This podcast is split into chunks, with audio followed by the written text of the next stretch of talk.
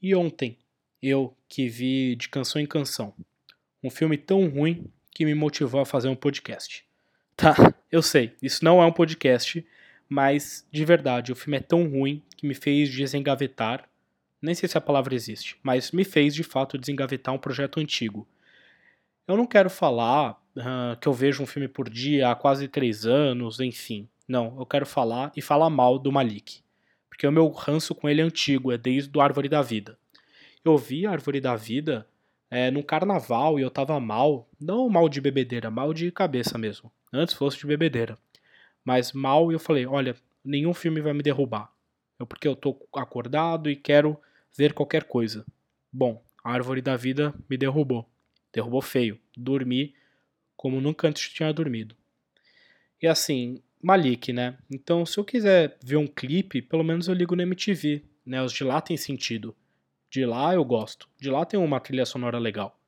Não, não o seu filme. E, ok, eu super entendo que não é para mim, de verdade.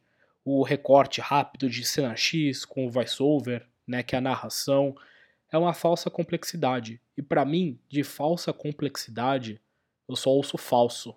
Eu não acho que é complexo. Para mim é meio vazio. E não é um vazio daqueles que te convidam a pensar e caramba, eu mesmo vou preencher essas lacunas. Não.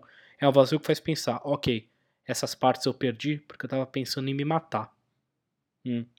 Bom, um exemplo. Tem o personagem, a personagem da Rooney Mara, que ela tá num triângulo amoroso com Ryan Gosling, Michael Fassbender, ela é secretária, foi secretária de um deles. Do nada, ela aparece no palco com violão. Ela toca música? Isso ficou claro em algum momento? Eu dormi? Até hoje eu, eu real não sei. Eu super entendo o sentido de poesia que tem por lá, mas poxa, foi demais.